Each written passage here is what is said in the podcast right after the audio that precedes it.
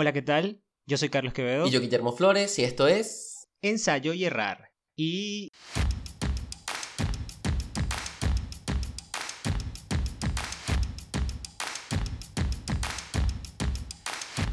Estamos en fase 1, chamo, aquí. Eh, ¿Fase 1 de qué? Fase 1 de la cuarentena. De Quarantine Diaries. Tú sabes que yo no, he, yo no me he puesto a revisar qué caracteriza a cada una de las fases, ¿no? Pero entiendo que fase 1 es así como que volviendo todo el mundo para atrás a guardarse para su casa. Si estabas en la fase 3, sí, pero si estabas en ninguna, es como que estás, eh, estábamos empezando.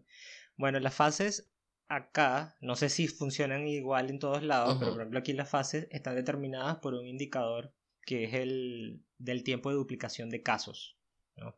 La fase 1 iba de, creo que de 1 a 5 días el tiempo de duplicación de casos. Ya, bueno, vamos a explicar ahorita, vamos a explicar antes de eso cómo funciona esto de los, los, los tiempos de duplicación. Ok. ¿Quieres explicarlo tú? No, explícalo, ya que me interrumpiste me quitaste la nota. Ah, vaina, pues. No, porque, fíjate, o sea, aquí también lo, ya estoy viendo que aquí también lo, lo clasificaron por fases, fase 1, fase 5. Este, bueno, todos nosotros estamos en fase 1, parece. Eh, y parte de, San Pablo ciudad está en fase 3, no entiendo por qué. Pero bueno, eh, el tiempo de duplicación funciona así. Es una cuenta epidemiológica que se usa para este, saber en cuántos días el número de casos se duplica. Es decir, como tú estabas explicando, si hoy hay mil casos, si nosotros tenemos un tiempo de duplicación de 5 días, quiere decir que en 5 días van a haber 2000 casos. Y así. Lo ideal es que el tiempo de duplicación sea muy alto para poder, eh, ¿no? para poder decir que la curva se está achatando. Exacto. Eh, resulta que acá, eh, cuando estábamos en fase 3, o Argentina en general estaba en fase 3, la cosa es que acá nosotros ya habíamos llegado a fase 3 que tenía que ver con una tasa de duplicación de casos entre 15 y 25 días. Y toda Argentina estaba en fase 3, pero luego se dieron cuenta de que el 90% o más del 90% de los casos detectados se estaban detectando en capital y en toda la zona metropolitana de Buenos Aires. Y se avanzó y cuando se sacó a, a Buenos Aires de la ecuación, el resto de Argentina tenía tasas de duplicación que superaban hasta los 45 días dependiendo de la provincia que estuviésemos hablando. Y Buenos Aires tenía una tasa de duplicación de 18 apenas. ¿no? Entonces todos avanzaron a fase 4 y nosotros nos quedamos estancados en fase 3. Y a lo largo de los días se, fue, se fueron retrasando, perdón, se fue acortando la tasa de duplicación de casos a 14, luego a 9, la última vez que yo supera 9. Y me imagino que siguió bajando, bajando, que hasta hace poco, el primero de julio apenas, fue que decidieron volver a una nueva cuarentena, la llamaron nueva cuarentena, que es prácticamente fase 1, donde todo lo que ya había abierto en la, en fase 2 y en la fase 3 volvió a cerrar.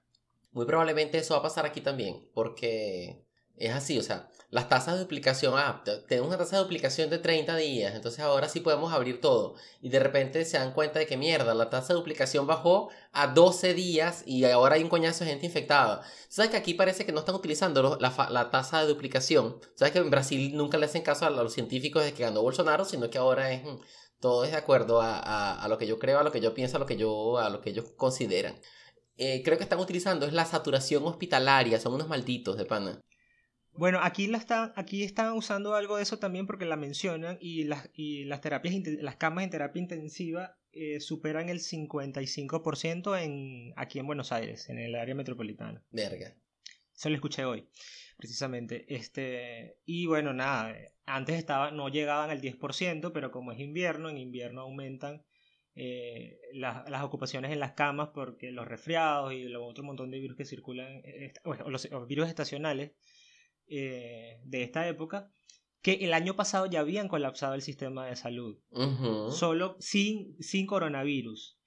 Entonces, para evitar este colapso, ese colapso otra vez, lo que se decidió fue restringir más el o la salida de personas a la calle, restringir más los comercios, cosa que pudieron haber hecho, no sé, hace un mes que no ando, desde que estaban pensando si lo hacían, si no lo hacían, y lo que, lo que empezamos a encontrar fue, por ejemplo, de ayer para hoy habían 2.800 casos nuevos, eh, donde el 92% eran acá. Sí, es que es un peor. Mira, o sea, hasta que no haya una vacuna o hasta que el 60% de la población mundial no esté inmunizado para que podamos utilizar un concepto que se llama inmunidad de manada, eh, no podemos decir que controlamos la enfermedad. O sea, si la gente sigue saliendo y haciendo su vida normalmente, el número de casos va a ir aumentando, se van a saturar eh, las camas en los hospitales y la gente que más se va a morir, como siempre, es la gente más pobre, la gente que no tiene acceso a seguros de salud, la gente que le va a tocar hacer colas en hospitales públicos donde hay hospitales públicos para, para no morirse y la gente, bueno, y, lamentablemente la gente que vive en la calle pues se va a morir en la calle y ni siquiera va a entrar en los números. ¿No? Entonces. Claro, y, y, y de hecho la fase 5, que creo que había unos en fase 5, es todavía hay distanciamiento social y la gente no se tiene que olvidar de que por ahora tiene que ocurrir todavía todo este problema de distanciamiento social, el uso de tapabocas en lugares cerrados, eh, la buena higiene de manos que siempre mencionamos desde que empezamos a hablar del coronavirus en el podcast, que precisamente evita que te vayas a contagiar porque solo el tapabocas, como lo dijimos alguna vez, el tapabocas no va a evitar que te contagies, aquí todo el mundo usa tapabocas en la calle, en todos lados, y aún así están aumentando los contagios. Y la forma de usarla, o sea, la forma de usarla la gente es... Yo he visto gente que se saca el tapaboca para acercársele a alguien, hablarle y preguntarle algo o saludarlo si se conocen. Ah, huevona. Entonces, cero distanciamiento social y, y aún se quitan el tapaboca. Coño, sí. No, pero es que de pan, o sea, de verdad, Mira, bueno, no, y es que yo no voy a decir nada, yo no voy a decir nada porque ya, ya, me, ya me dijeron por ahí en Twitter que mis comentarios estaban, estaban siendo que a pesar de que eran jodas, que yo creo que a veces no son jodas, estaban rayando en el ecofascismo. En el ecofascismo. Yo no sé, ese concepto a mí me parece estúpido, pues perdón, perdón, mira, perdón. no sé, yo no, yo no sé nada de eso porque apenas eh, yo medio vi la vaina, pero la autora de ese, de ese de ese artículo, yo la he leído y leído sus poemas que son muy arrechos, pero en algún punto en Twitter comenzó a alabar a Chávez, así que ya hasta ahí quedé. Después de ahí fue como que cualquier cosa que escriba sobre eso de repente pierde credibilidad. Dinos quién es la autora, merecemos saber. ¿Para qué? Tú no lo leíste, búscalo, lo tienes ahí. yo, yo no voy a nombrar a nadie. Ok. Eh, bueno, nada, eh, yo quería también traer el tema el día de hoy de un asunto bien, o sea, que yo, estoy, yo estaba conversando con muchísima gente y que yo siempre estoy conversando cada vez que, por ejemplo, cada vez que voy a una clase o cada vez que hablo de, de análisis de datos, eh, yo no sé por qué, sobre todo en las clases de análisis de datos, yo hablo de la ciencia abierta y libre, ¿no? De los recursos abiertos y libres. Y nosotros, los, los, científicos, estamos pasando por un problema y yo no sé si y todo, toda la, todo quien, quien de una u otra forma haya intentado leer un artículo científico de una revista lo debe haber notado. Y es, eh, es lo que, yo, lo que nosotros llamamos el capitalismo científico. O sea, de repente la información científica en algún momento... Hay que hacer un... Se capitalizó. tomar cada vez que Guillermo diga capitalismo. Coño, sí. Yo estoy, estoy tomando. Yo no. Ajá. El capitalismo científico es un problema porque entonces de repente todas las revistas fueron cedidas a grandes organizaciones editoriales. Ok. Y el problema está en que esas grandes organizaciones editoriales, a pesar de que hacen un trabajo excelente y las revistas tienen muchísima difusión y eh, los diseños son mucho más profesionales, esas grandes editoriales te cobran o por publicar o porque tu paper sea de libre acceso. Entonces, es, algunos tienen este sistema. Bueno, si tú publicas con libre acceso, entonces tú pagas. Pero la persona que lo va a leer no paga. Y luego está la otra, la otra modalidad, es que, bueno, tú pagas por publicar y el que va a leer paga por leer. Los dos pagan poquito, pero los dos pagan. Y, marico, yo he visto papers que los venden hasta en 35 dólares. 40, 50 dólares por ingresar a un paper. Yo he visto papers en 50. Sí, o sea, es una locura porque además, más del 60% de la ciencia que se hace, sobre todo en este continente, es pagada con dinero público. Entonces, a veces, a veces los científicos tienen que sacar de su propio bolsillo para pagar una revista científica porque tu proyecto no lo cubre o porque estás recibiendo una cantidad limitada de dinero en el proyecto que tienes. Y ahí viene otro problema también. Y es que cuando tú eres revisor de un artículo, a ti no te pagan ni un centavo. Entonces todo el lucro va a las editoras. Entonces, sí, y eso fue un Hay error. Que montar una editorial nosotros. Eso no, eso fue un error grave que se cometió en el pasado Ese fue un error grave que se cometió en el pasado porque hace, hasta hace, qué sé yo, 20 años atrás, las revistas científicas pertenecían a las sociedades científicas. Y de repente las sociedades fueron cediendo las revistas al capitalismo científico, a las grandes editoras. Y bueno, el, resultado es el caos que tenemos hoy. Pero, pero yo agradezco...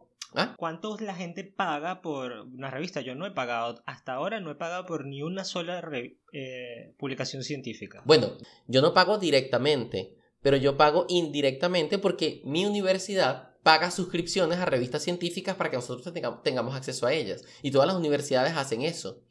Entonces, y eso es dinero público, ¿sabes? Exacto. Entonces, yo soy, yo particularmente abogo porque el conocimiento, que es un patrimonio de la humanidad, sea público y de libre acceso para todas, todos y todes.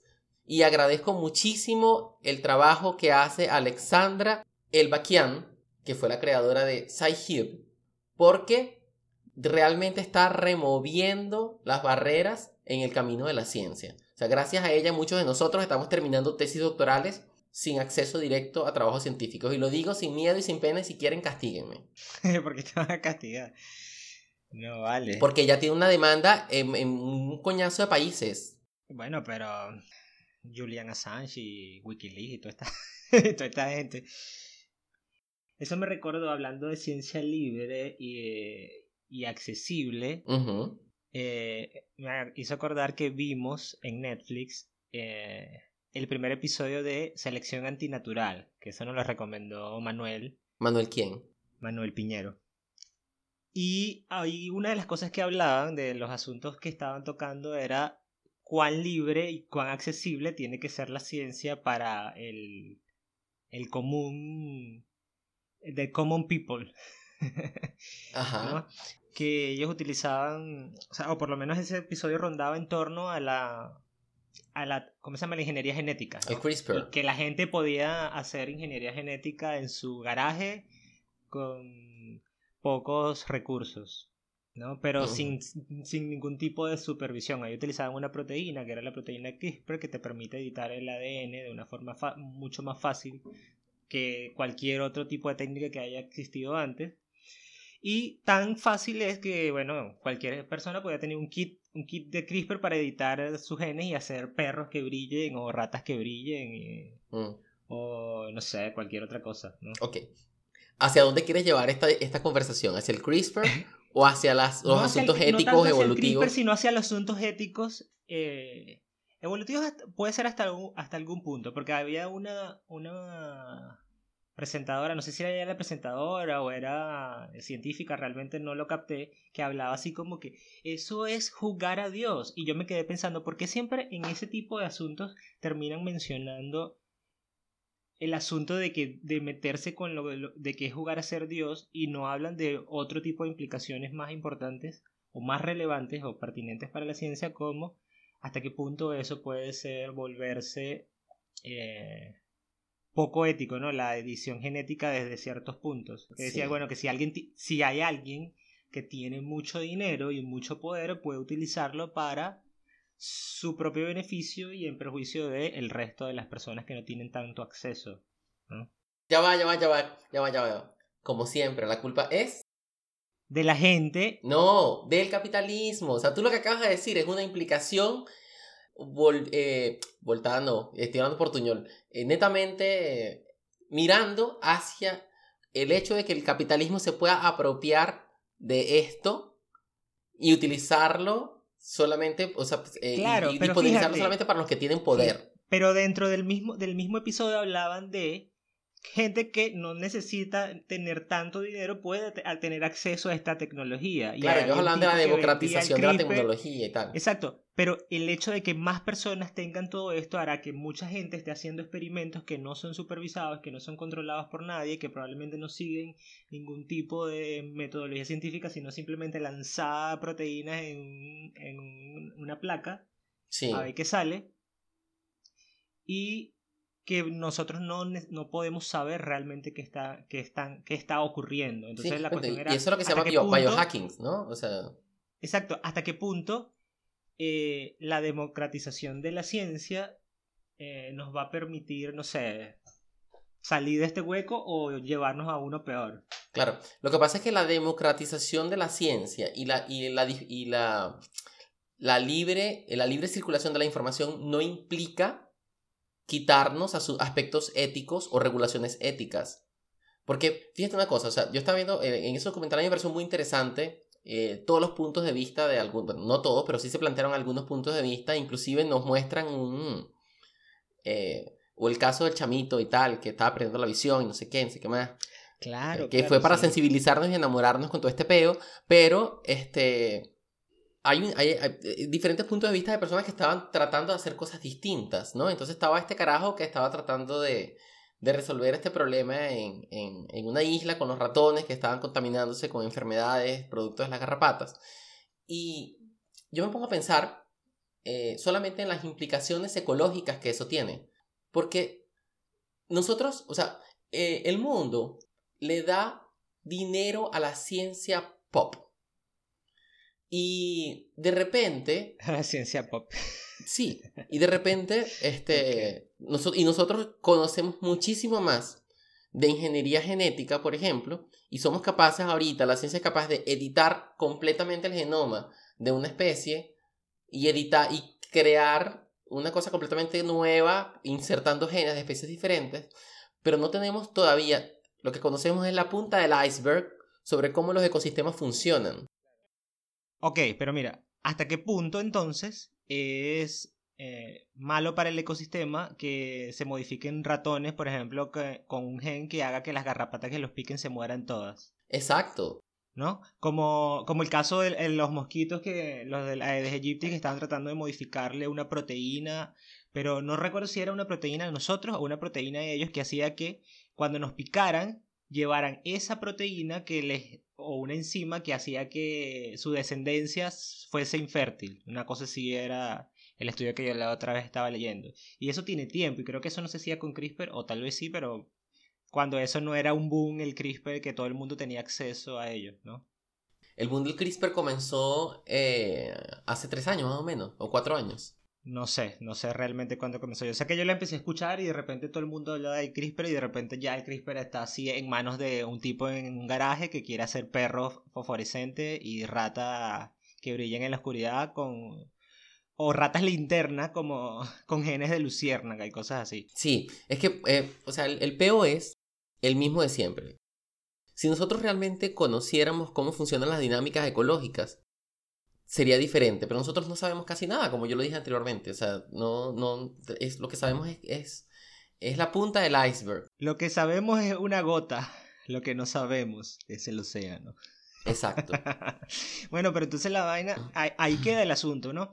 Eh, esta, esta gente que va a tener acceso, que tiene acceso a toda, la a toda esta tecnología enzimática del CRISPR y que lo puede hacer en su casa, puede tener ciertos conocimientos de ingeniería genética o no, Pero si tiene un manual de instrucciones, un manual en YouTube de la gente esta que si está haciendo cosas, puede agarrar y crear, no sé, armas biológicas porque está modificando genes a cucarachas, no sé, para que terminen de dominar el mundo, o a ratas para que terminen de dominar el mundo, o a los gatos, un Guillermo por ahí en su, en su casa está modificando genéticamente gatos para que sean, no sé, para que dominen el mundo como en, en Love, Dead and Robots, ¿te acuerdas?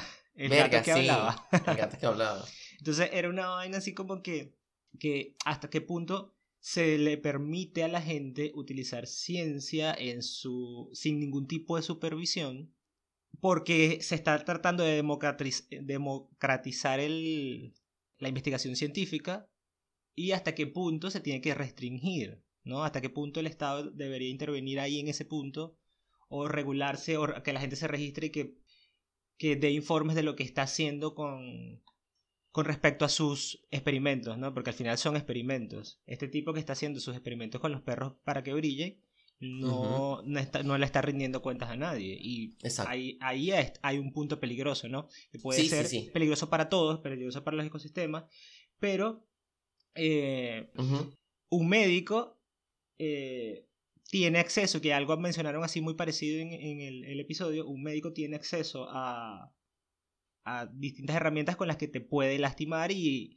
y eso, o, lo que mencionan directamente, el ejemplo que mencionan es una persona que aprende de, desarrollo, de programación, es un potencial hacker, entonces se va a dejar de enseñar cosas en programación o lenguaje de programación porque todas estas personas se puedan convertir en hackers. Pero es que son, yo creo que son capas distintas, ¿sabes? Porque no es lo mismo este, hackear el sistema financiero y acabar con el capitalismo. que, hackear, que hackear un cuerpo y acabar con la, con la vida tal y como la conocemos. Exacto, que hago acabar con la dinámica de un ecosistema entero. Bueno, pero hay un montón de gente que está intentando y, y gente que tiene financiamiento o financiación o financiamiento. la financiación para hacer para hacer modificaciones genéticas porque en algún momento lo que se quiere o lo que se busca en el futuro en general en muchas muchas investigaciones es cuerpos resistentes para viajes interestelares por ejemplo Claro, es que, y ese es otro, o sea, esa es otra crítica que yo tengo. O sea, a mí, me revienta a veces escuchar hablar a algunos científicos, eh, sobre todo genetistas. Los genetistas son a veces un, poco difíciles para conversar con ellos. Eh, diciendo cosas como, mira, no, ajá, tenemos que modificar los humanos porque ya cuando destruyamos este planeta tenemos que irnos, ¿sabes? Es más fácil modificar los no humanos. necesariamente tiene que ser eh, por destruir este planeta, simplemente por tener mejoras. Tú sabes que las películas de ciencia ficción ahorita ah, meten, están metiendo mucho el tema del transhumanismo y vainas así como brazos biónicos, una visión más avanzada. O sea, no, no usarías edición genética para mejorar tu visión, por ejemplo. Mm. Esa es una de las preguntas mm. que se plantea, es decir, no importa porque la tecnología de los lentes te permite a ti ver igual que lo que ven las personas que no usan lentes. Pero si yo lo que quiero es mejorar mi visión para ver, no sé, infrarrojo, ¿Por qué está mal eso y no está mal, por ejemplo, una operación que te arregle la córnea, la forma de la córnea, para que puedas no usar lentes más nunca? Claro, o sea, tampoco es que vamos a crear X-Men, ¿no? Este, ¿sabes que te iba a comentar que me invitaron a dar una clase en la UAM sobre evolución? Y bueno, yo fui a hablar de evolución y tal, no sé qué. Y fue, por cierto, que agradezco muchísimo a la profesora Aixa López por esa invitación. Y ah, yo, yo me lo tripié demasiado, o sea, yo lo disfruté muchísimo porque, además que estoy hablando de cosas que me gustan, los chamos hacían unas preguntas súper geniales, de verdad que sí. Y hubo un chamo que eh, me, me, hizo una pregunta sobre transhumanismo y sobre todos estos asuntos de modificación genética en humanos y, y, si eso desafiaba la evolución y bueno, obviamente la desafía de una forma u otra. Yo, yo expliqué, o sea, yo hablé desde el punto de vista de la evolución eh, desde el punto de vista netamente de, la selección natural. Y, pero la pregunta, o sea, yo, yo, no me esperaba una pregunta como, e, como esa en esa clase. Te agarró fuera de base. Y me dejó como, me agarró como fuera de base y bueno, sí, sí, espero que nos escuchen en este episodio y, y bueno, este, este, pueda comentarnos a ver sus impresiones porque ahorita hemos hablado un poco más sobre eso y sobre algunos aspectos más éticos e inclusive más ecológicos. Claro, porque, porque y ahí es el punto, pues hasta qué punto, o sea, la mejora, la mejora a través de la edición genética puede hacer, por ejemplo, que se erradiquen enfermedades, como en el caso del niñito ciego en, el documental, en ese episodio, pero si lo que quieren es que, no sé, sea, tenga, le cambie el color de los ojos en vez de que mejore la vista, o que si quieres es que eh, ponerte más blanco de lo que ya eres o no, eh, ahí están los dilemas. Más blanco y más, un whitewashing a la gente porque dice, bueno, este, el neonazismo empieza a meterse con eh, edición genética y dice, bueno, mira, vamos a, agarrar a todos y ponerlos y utilizar esto para que todo el mundo se vuelva blanco. o más fuerte, o que saquen más músculo. Sí, o sea, es que, es que eso tiene muchas, eso tiene muchísimas capas, o sea, eso tiene muchísimas capas que analizar y yo pienso que la, la democratización de la ciencia en ese nivel, o sea, no de la ciencia como, como todo, sino en el nivel en el que estamos tratando de democratizarla, que es la democratización de la modificación genética, no debe ser tomado a la ligera. Eh, tiene demasiadas capas, tiene capas en diferentes ah, ámbitos del conocimiento, tiene capas religiosas, tiene capas filosóficas, tiene este trasfondo sociológicos de desigualdades y todo esto, y yo creo que no debe ser tomado a la ligera. Y eh, a veces, yo, yo, me pongo a ver, por ejemplo, yo me pongo a escuchar científicos, eh, a mis pares conversando, y asusta un poco porque muchísimos científicos no tienen noción de aspectos humanos, o no tenemos, porque yo tampoco, tampoco es que los tenga demasiado, de aspectos humanos que van más allá de lo que la ciencia puede llegarnos a explicar. Okay. Y nosotros somos multidimensionales. Y, me parece que, pensarlo todo, todo, absolutamente todo, desde esa, desde esa mera perspectiva es un poco difícil. O sea, la ciencia nos brinda explicaciones para entender el mundo a través de las evidencias.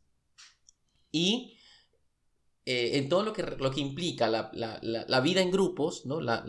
el común, ¿no? las sociedades, la ciencia nos permite eh, tener herramientas para generar sociedades o para tener sociedades cada vez más justas, cada vez más igualitarias, cada vez más democráticas, para reducir la pobreza, para disminuir la desigualdad y todo esto. Sin embargo, no es lo mismo ¿no? yo utilizar la ciencia para tratar de volver ateo a alguien, eso no lo voy a hacer.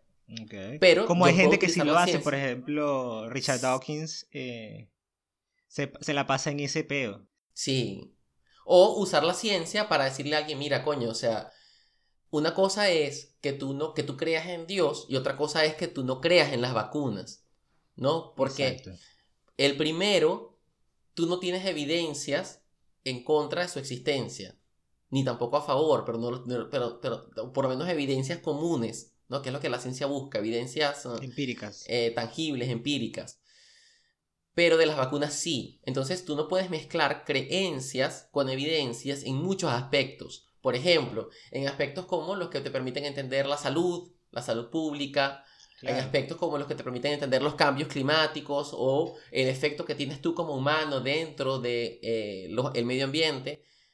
¿Sí? O sea, eso tú no lo puedes eh, debatir o rebatir solamente con lo que tú crees. Porque ahí, ahí quedas como un pendejo. Y don't be pendejo, please. bueno, mira, fíjate, ¿qué aprendimos hoy? Bueno, este, aprendimos que la, a ver, la definición de la, de la vuelta a la normalidad, entre comillas, a la nueva normalidad después de la pandemia, en muchos, en muchos países como Argentina lo están haciendo de acuerdo al tiempo de duplicación, pero eso representa un pedo también porque hasta que no tengamos una vacuna o no tengamos inmunidad de manada, no vamos a estar completamente seguros frente a un virus que está matando gente y gente de forma desigual porque está matando gente más vulnerable. Pues. También aprendimos que el capitalismo es un problema, como siempre, y que llegó eh, desde hace mucho tiempo a la ciencia, capitalizando la forma en que se producen, en que se divulga el conocimiento dentro de los científicos, ¿no? el conocimiento entre pares, que es en las revistas científicas, y eso es un pedo que hasta ahora no tiene solución y quién sabe si la va a tener.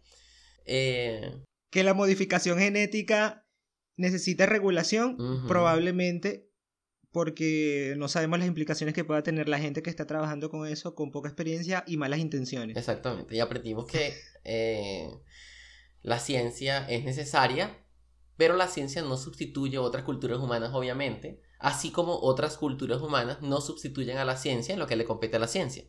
Y por eso les digo siempre, don't be pendejos y traten de eh, de utilizar las evidencias que la ciencia le presenta para entender y aceptar algunos aspectos de la realidad y del mundo, como lo son, como les dije, este, los cambios climáticos, los medicamentos, las vacunas, los tratamientos, e inclusive las, la diversidad, ¿no? que el, el, episodio pasado lo mencionamos, mucha gente utiliza la ciencia para negar que existe la diversidad eh, de géneros o que existe la diversidad eh, de orientaciones sexuales, pero realmente no, la ciencia no no ofrece evidencias para negarlo, más sí para afirmarlos. Entonces, este, y hablando de eso, ¿no? Quería aprovechar eh, un comentario que nos hicieron en la en el, episodio que nos hizo Christy Godoy. En el episodio pasado. En el episodio pasado, sí, en el bonus. Eh, ella nos, nos sugirió un video eh, en ese episodio de un canal que aprovecho para, para recomendarlo una vez. Un canal que se llama Las Igualadas que es un episodio que se llama ¿Por qué quieren relacionar el movimiento LGBTQ con la pedofilia? El video está muy, muy, muy bueno. Sí, está muy explicativo. Es así como que da en el clavo de la contra la desinformación. Está excelente, es una excelente recomendación para que lo vean. No dura tampoco mucho, dura como 10 minutos, creo. Sí, sí, es un, episodio, es un video fácil de escuchar. Mira, tenemos un otro comentario en YouTube de en el primer episodio de la primera temporada, el primer volumen, eh, de Santa Requis. Dice, no sé qué tan cierto sea eso de que el que ve mucho Netflix es más feliz. Mi vida es Netflix, pero también vivo en Venezuela, so, punto, punto, punto.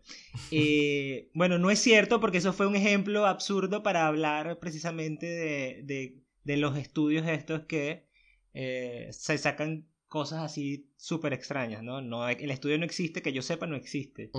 Pero habría que ver, pues, habría que, habría, habría alguien que habría que tomarse el tiempo, tendría que tomarse el tiempo para, para realizar eh, esa investigación y ver qué indicadores utiliza para medir la felicidad, que son, suelen ser también bastante ambiguos, ¿no? Ah, en, muchos casos son ambiguos, aquí, sí. Aquí tendríamos que, que llamar a, a Maffer para que nos ayude un poco al respecto. Exacto. Y bueno, tenemos un comentario de Mariales, que ya vio todos los episodios. ¡Bravo, Mariales! En el, en el episodio en el último de la última de, la último volumen. A ver, pero el comentario dice más cosas, termínalo, termínalo.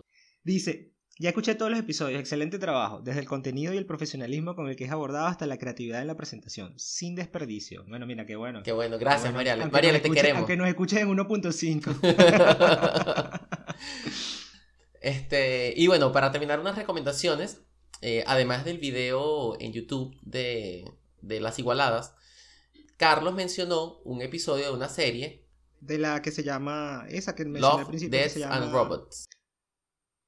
Eso, eso habla de mucho de transhumanismo. Sí. Pero véanse el primer episodio también, si pueden, de, de selección antinatural, ¿no?